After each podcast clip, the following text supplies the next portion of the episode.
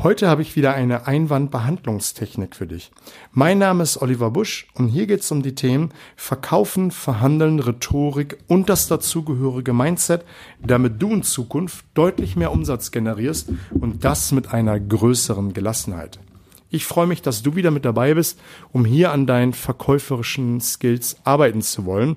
Gerade mit den Einwandbehandlungstechniken, die ich dir jetzt nach und nach vorstellen werde, hast du eine Trickkiste, hast du Werkzeuge, mit denen du deinen Kunden helfen kannst, eine Entscheidung zu treffen.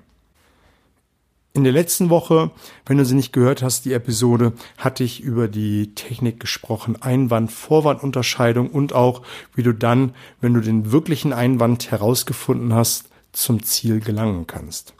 Auch diese äh, Technik ist sehr, sehr zielgerichtet und besteht aus zwei Teilen. Das Grundgerüst ist hierbei eine Warum-Doch-Frage. Also was wäre ein Grund, es doch zu kaufen und mir doch ein Ja zu geben oder mir doch den Auftrag zu erteilen? Und die zweite Ebene ist dann äh, die klassische Wenn-Dann-Formulierung. Ich möchte dir ein Beispiel geben mit es ist zu teuer.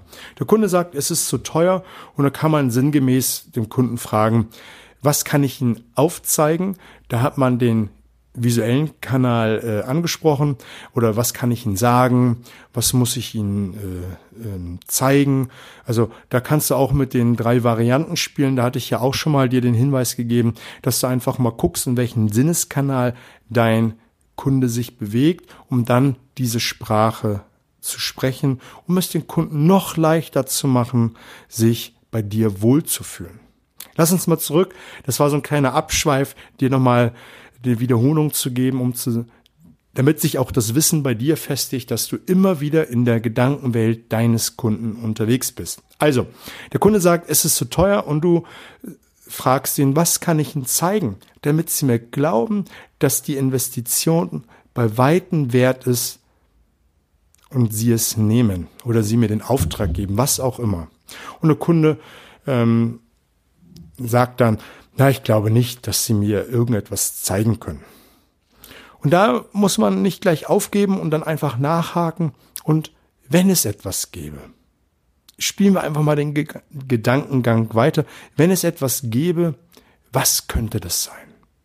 Und das sagst du mit viel, viel Überzeugungskraft und gehst mit der, mit, am Ende mit deiner Stimme hinunter und guckst ihn direkt an und wartest einfach einen Moment. Und hier gilt einfach die Klappe halten. Wer zuerst spricht, verliert. Das ist genauso wie bei der Abschlussfrage. Wer zuerst spricht, verliert. Einfach warten, bis der Kunde etwas sagt. Die ein, zwei Sekunden kommen sich vielleicht vor wie ein, zwei Minuten, drei Minuten, aber in Wirklichkeit sind es ein, zwei Sekunden. Guck ihn direkt an. Er muss vielleicht ein bisschen nachdenken und dann kommt sowas wie, ja, ich müsste sehen, dass es auch äh, bei mir funktioniert. Und jetzt kommst du mit der hypothetischen Frage der Wenn-Dann-Technik. Wenn ich Ihnen etwas zeigen kann, also wenn ich Ihnen zeigen kann, dass es wirklich funktioniert, dann nehmen Sie es richtig oder einverstanden, was auch immer deine Floskel ist. Also du hast hier zwei Stufen. Hier war jetzt in dem Beispiel noch eine dritte mit dabei, weil der Kunde hier gleich keinen Grund genannt hat. Aber vielleicht sagt er dir ähm, nach der Frage, was du ihm zeigen musst, damit er es dir wirklich glaubt, sagt er direkt, ich muss zwei Referenzen sehen. Da kannst du direkt die Wenn-Dann-Frage äh, formulieren, aussprechen und ähm, dann den Sack zumachen.